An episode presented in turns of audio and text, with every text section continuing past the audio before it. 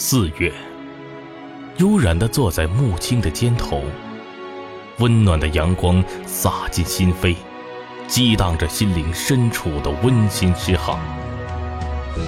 陕西著名爱心企业家、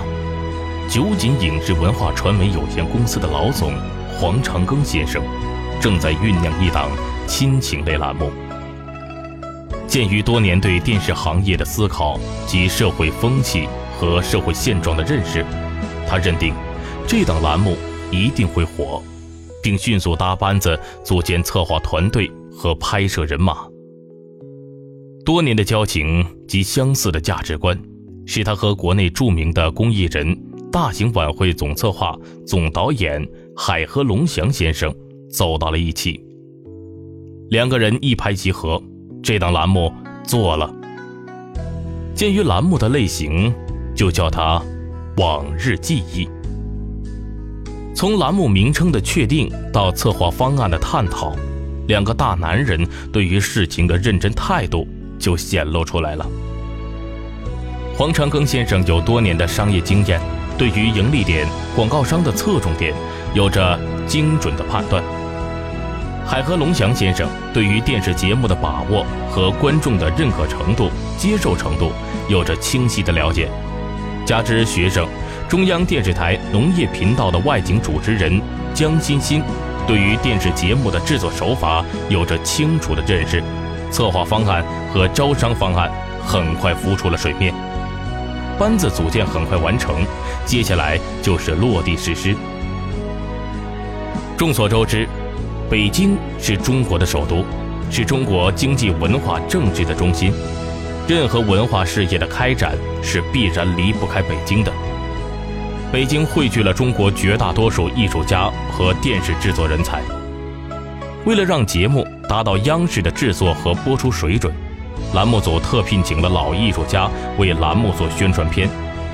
于是，拥有多年从业经验的海河龙祥先生就动用了他的人脉关系。亲自找到了海河龙祥先生的义父，著名表演艺术家王铁成先生，和著名表演艺术家陶玉玲、谢芳、张默老师，同时配以年轻的演唱家易路、子源，让镜头记录下了光辉的一幕幕。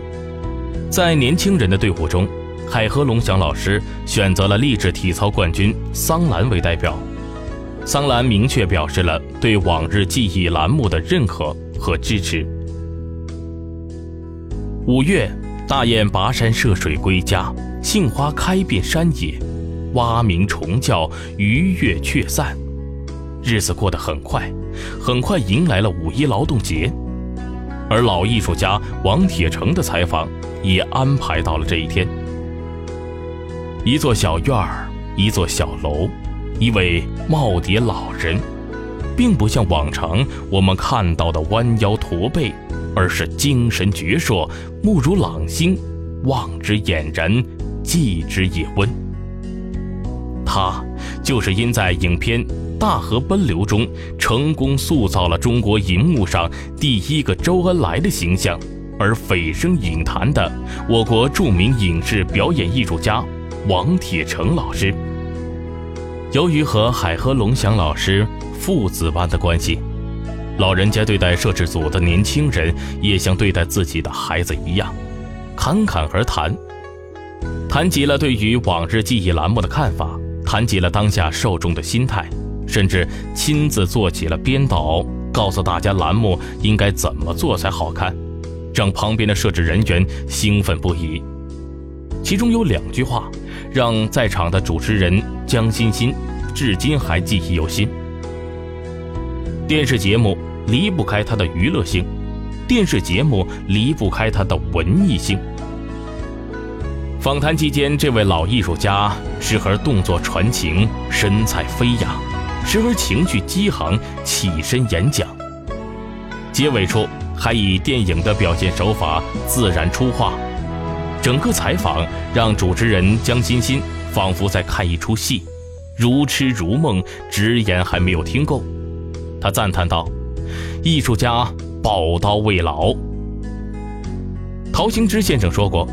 学高为师，身正为范，王铁成老师已然超然。按照既定的时间安排，宣传片的拍摄即将进入收尾阶段。栏目已定黄昌庚先生为总制片人，海河龙翔老师为执行制片人，江欣欣为栏目组主持人。演播室主持人将邀请著名影视演员张凯丽担当。这档计划在八一建军节与观众见面的亲情类栏目《往日记忆》，正在聚集社会大爱，弘扬中华民族传统美德，引领孝道文化，为祖国献礼。党的十八大报告指出的建设优秀传统文化传承体系。弘扬中华优秀传统文化的精神，特别是在中华民族发展过程中形成孝文化，对倡导敬老、爱老、助老风尚，促进社会和谐发展具有重要的现实意义。往日记忆栏目就是要遵循“孝为百德之首，贤乃众行之先”的先贤哲文，努力成为一档对当下年轻人以灵魂启迪的。敬老爱老类栏目，五月，用心聆听着泥土灵魂的悠悠歌唱，窥探着乡间原汁原味的秘密，弘扬社会正能量，传播中国传统文化的声音。黄长庚、海河龙翔、江欣欣，一直在。